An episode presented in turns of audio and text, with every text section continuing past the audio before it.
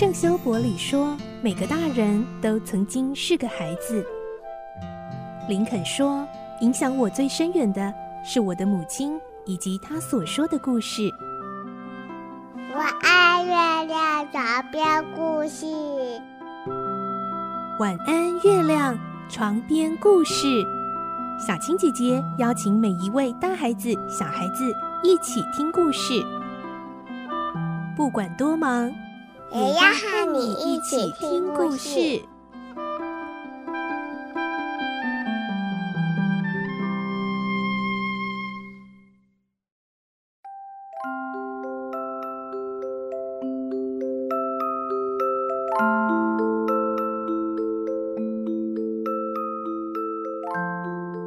晚安，欢迎你和我们一起听故事。我是小青姐姐。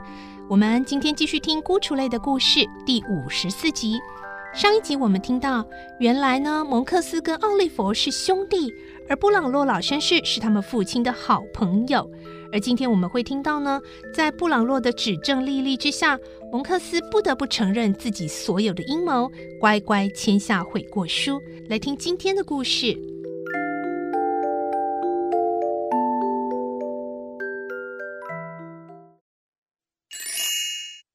孤雏泪》五十四集，悔过书。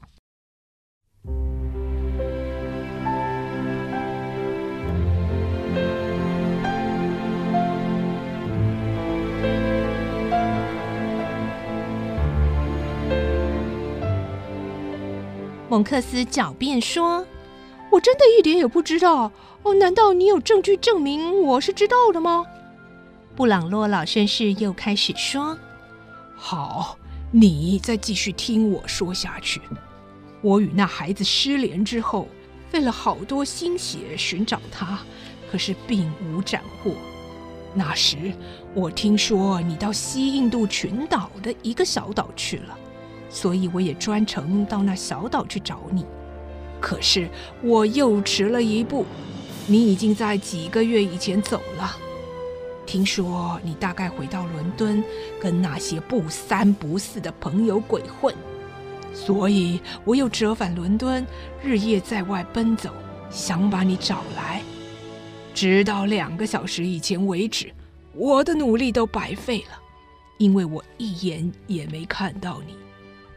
蒙克斯理直气壮地站起来。现在你可是看到我了。事情既然只是这样，你诬告我诈欺和窃盗，不是太过分了吗？你不要以为我老爸所画的无聊画像跟一个小鬼的容貌酷似，就可以当做有力的证据来陷害我。这可是会笑死人的。哼，什么弟弟？你怎么知道那小鬼真的是那女人生的？以前我不知道，可是蒙克斯。现在我完全知道了，遗书是有的，被你母亲毁了。他死的时候向你吐露了这个秘密。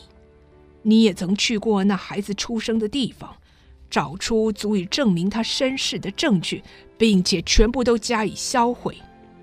你不是曾向你的犹太朋友说，这孩子是谁？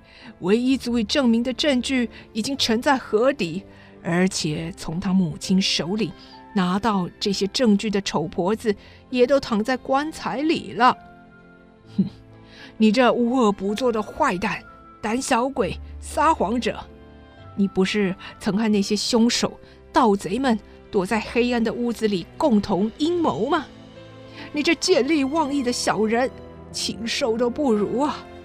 爱德华·利夫特，不，蒙克斯大坏蛋！你敢说我现在所讲的是一派胡言吗？蒙克斯被布朗洛老绅士训斥得哑口无言。布朗洛的气还没消，继续说：“你这不长进的东西，你知道有多少人因为你卑鄙的行为而饱受折磨吗？只要我说一句话。”伦敦警察总局就会把你送到法院，判你死刑，或把你放逐外岛，你知道吗？懦弱胆小的蒙克斯，当他的疮疤被老绅士揭出来之后，刚才不可一世的神态不知道躲到哪里去了。现在只有低着头，微微点头同意。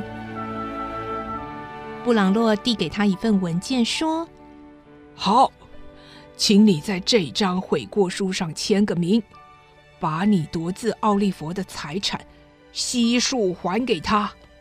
然后你要去哪里随你便，反正在这个世界上，你跟你弟弟也不必再见面啦。”蒙克斯颤抖地握着笔，正想在悔过书签字的时候，洛士邦医生欣喜若狂地走进书房。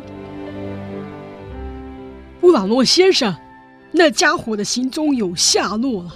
哦，凶手吗？是的，有人发现凶手养的白毛狗在小巷弄附近徘徊，那它的主人一定也在不远之处。警探们已经在四面八方布好陷阱，相信最迟今晚就可以逮到凶手啦。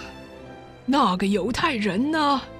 据警探们说，他们虽然没抓到他，但已在小巷弄附近布下了天罗地网，抓他犹如瓮中捉鳖。接着，布朗洛低声的问：“蒙克斯，你签了没有啊？”哦，签了，签了。蒙克斯赶紧在悔过书上签下自己的名字。你能替我保守秘密吗？好的，我答应你。我觉得你之后最好还是到外国工作。急躁的洛士邦医生连看都不看蒙克斯一眼，就说：“布朗诺先生，我再到警察局打听一下，凶手抓到了没有。”说完，就径自出去了。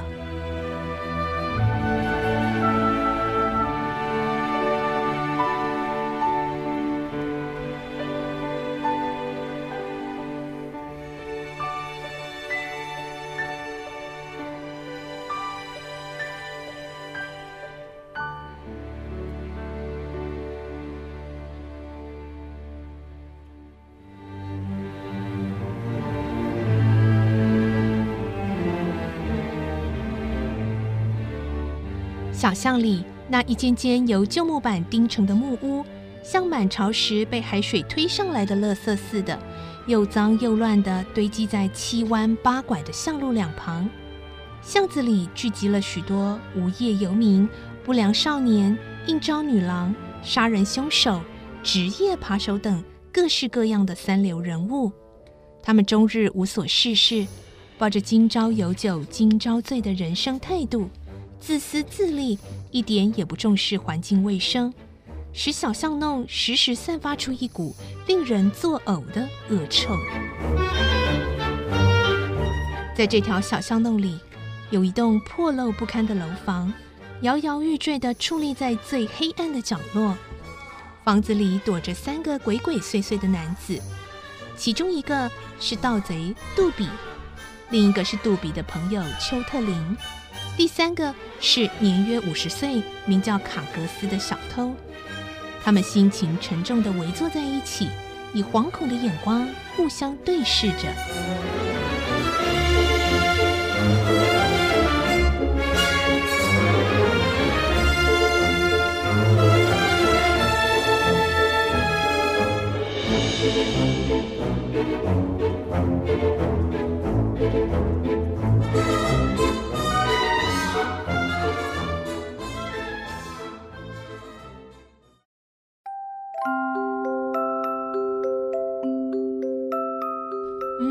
今天故事的最后，出现了三个人物。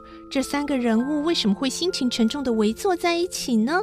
明天的故事我们就会知道喽。嗯，好，今天的故事就先说到这了。祝你有个好梦，我是小青姐姐，晚安，拜拜。小朋友要睡觉了，晚安。